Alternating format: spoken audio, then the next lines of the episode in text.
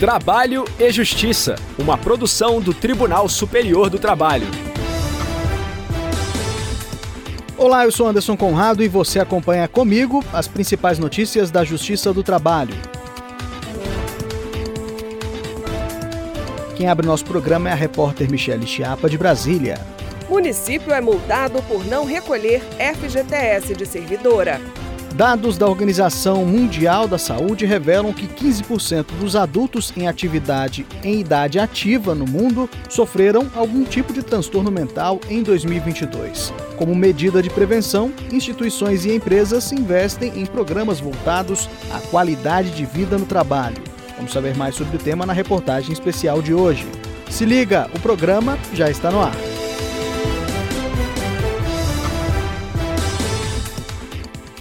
A sétima turma do TST determinou a aplicação de multa diária no valor de 100 reais ao município de Ilhéus, na Bahia, em caso de descumprimento da obrigação de recolher o FGTS de uma servidora pública. A repórter Michele Chiapa traz os detalhes da decisão. Uma servidora pública do município de Ilhéus, na Bahia, pediu a regularização dos depósitos do FGTS desde o início da contratação, em julho de 2008, até o ajuizamento da ação em agosto de 2017. Em defesa, o município sustentou que o contrato da servidora continua ativo e que em 2015 havia sido alterado para o regime jurídico único. Alegou ainda que os depósitos estavam em processo de regularização. O Tribunal Regional do Trabalho, da 5 Região na Bahia, manteve a sentença que condenou o município a recolher e comprovar os depósitos, mas não foi fixada a multa por descumprimento. O entendimento foi que a multa deveria ser aplicada somente se houvesse o descumprimento da obrigação de fazer, e no caso, tratava-se de obrigação de dar. O caso chegou ao Tribunal Superior do Trabalho, o relator na sétima turma, ministro Cláudio Brandão, explicou que, conforme a jurisprudência do TST, a condenação ao recolhimento do FGTS consiste em obrigação de fazer. Ainda segundo o ministro, é possível aplicar multa diária nos termos do artigo 536 do Código de Processo Civil por iniciativa do julgador ou a pedido da parte, a fim de assegurar o cumprimento da ordem judicial. Ele também destacou que não há restrição legal para a aplicação da multa a entes públicos. A decisão foi unânime.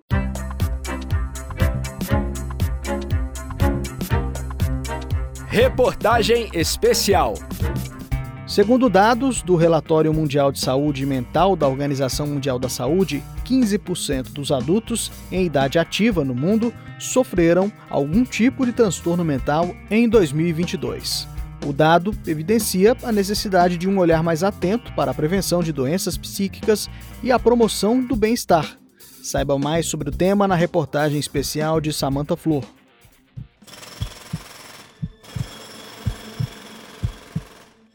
Uma vez eu comentei com uma amiga minha, nossa, tem umas coisas estranhas acontecendo, eu estou com pressão alta, não estou dormindo direito, dá um horário da madrugada eu acordo, não consigo mais dormir.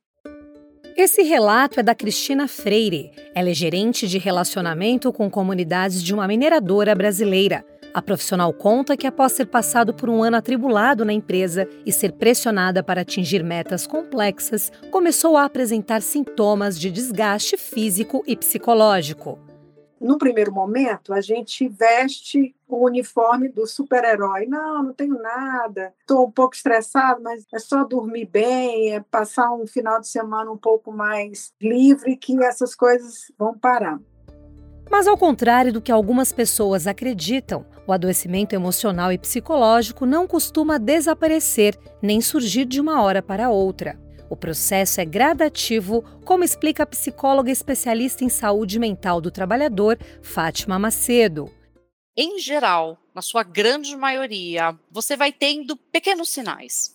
Começa muitas vezes com impacto na qualidade do sono, a pessoa ela começa a não dormir muito bem, ela acorda mais cansada, ela vai sentindo um certo desânimo, ela vai sentindo esse corpo mais pesado, uma falta de disposição. Ela de repente começa a ter outros sinais, sinais no corpo, dores, dores difusas no corpo. É aquela dorzinha de cabeça que está ali perturbando.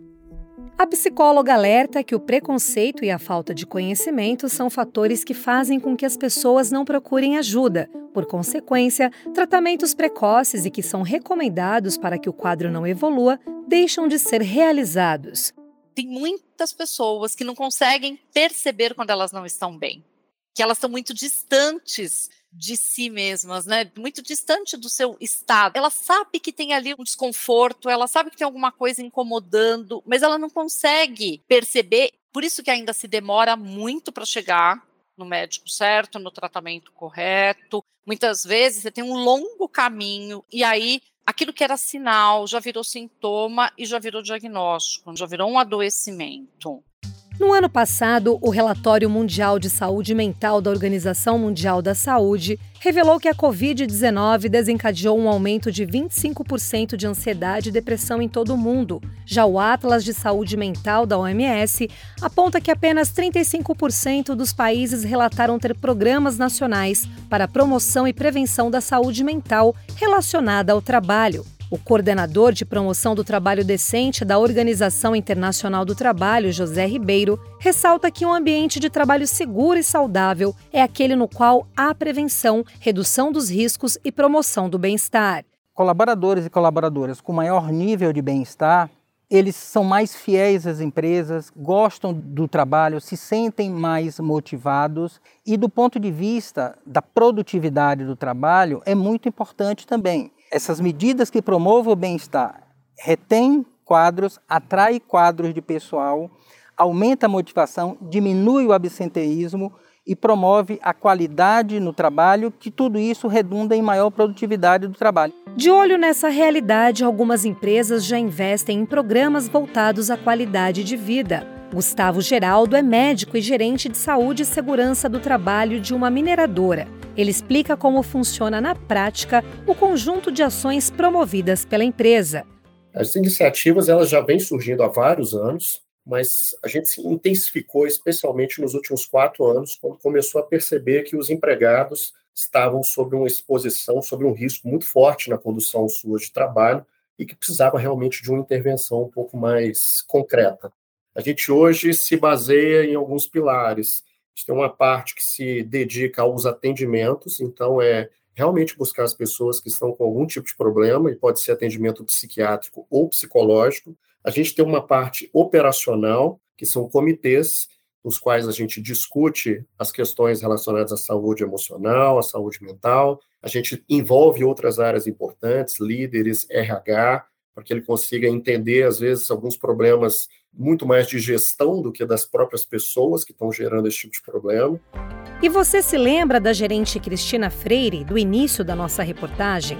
Ela foi uma das beneficiadas pelo programa e ressalta que o apoio da empresa foi fundamental para o restabelecimento da saúde.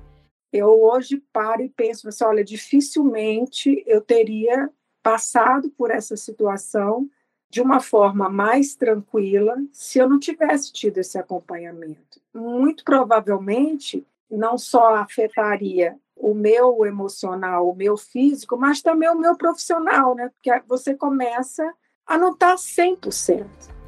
O Centro de Valorização da Vida, o CVV, realiza apoio emocional e de prevenção do suicídio, atendendo de forma voluntária e gratuita a todas as pessoas que querem conversar, sob total sigilo por telefone, e-mail e chat, 24 horas todos os dias. A ligação para o CVV por meio do número 188 é gratuita a partir de qualquer linha telefônica fixa ou de celular.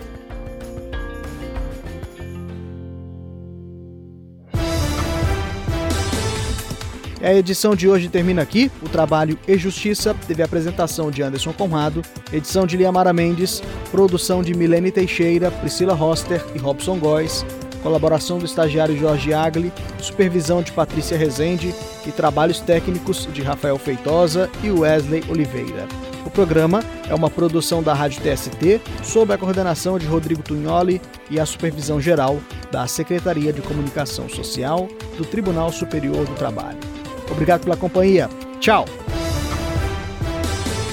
Trabalho e Justiça, uma produção do Tribunal Superior do Trabalho.